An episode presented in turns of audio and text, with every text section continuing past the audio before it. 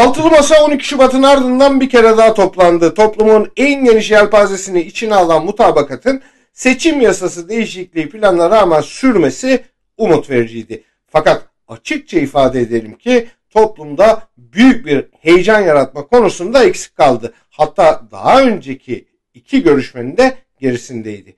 Açıklama metni kısa ve neredeyse baştan savma bir tarzda yazılmıştı. Yine geçiş dönemi ve parlamenter sisteme dönüş vurgusu ana başlıktı. Altılı Masa'nın kısacık bildirgesinde tam 6 kez parlamenter sisteme dönüş ifadesi kullanıldı. Kamuoyunda muhalefet sandığa kadar top mu çevirecek sorusu böylece sıkça sorulmaya başlandı. Bu eleştirilerin muhalefete muhalefet etmek, AKP'nin ekmeğine yağ sürmek ya da umut kırmak olarak değerlendirilmesi 20 yıllık AKP iktidarını hiç okumamakla ilgili. Eleştiriler umut kırmak değil, testi kırılmadan önce hatırlatma yapmak. Zira Cumhur İttifakı bir kez daha seçim kazanırsa umut kelimesinin ortada dolaşacağı bir ülkede kalmayacak. Siyasi kulisler ve medyada Cumhur İttifakı'nın hem içerideki hem de dışarıdaki krizi bir kere daha fırsata çevirmekte olduğu sık sık dillendiriliyor. Bunun bir anlamı var. Saray rejiminin başarısından çok karşısındaki cephenin başarısızlığı ile ilgili. Öyle ya bir sene içinde yaşananlar bir hükümet değil 10 hükümet düşürmeye yeterdi. Üstelik henüz 365 gün bile tamamlanmadı. Sedat Peker'in akıl almaz ifşalarından orman yangınlarına artarak süren büyük hukuksuzluklardan ekonomik çöküş ve sefalete tüm yaşananlar muhalefet tarafından yeterince işlenebildi mi? İşte soru bu. Markette kilit takılan bebek maması, pazarda sebze artı toplayan emekli ucuz gıda kuyrukları büyük toplumsal etki yarattı.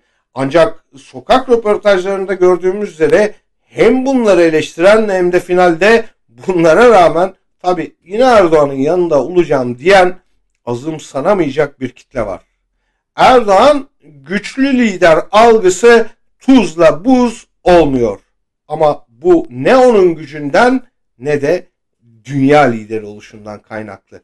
Halkı malzeme bu diye hor görmekte eksik ve bir o kadar yanlış.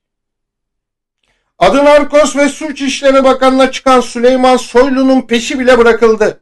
Hatta bu konuda muhalefetin yapamadığını AKP'liler yaptı denebilir. Cumhur İttifakı'nda önemli bir klik olan Soylu'ya AKP'deki bazı isimler daha sert muhalefet ediyor. Misal Furkan Vakfı hadisesinden sonra Bahçeli'ye sığınan Soylu'yu AKP sözcüsü Ömer Çelik bile daha sert eleştirdi.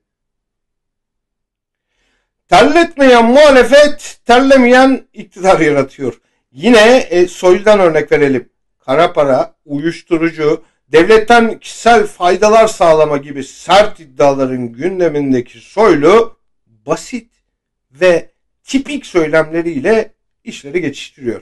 Sıkıştıkça terörist sayısı düştü diyor.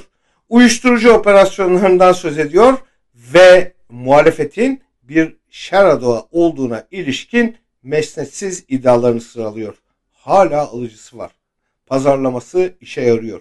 MHP de işini kolay hale getiriyor.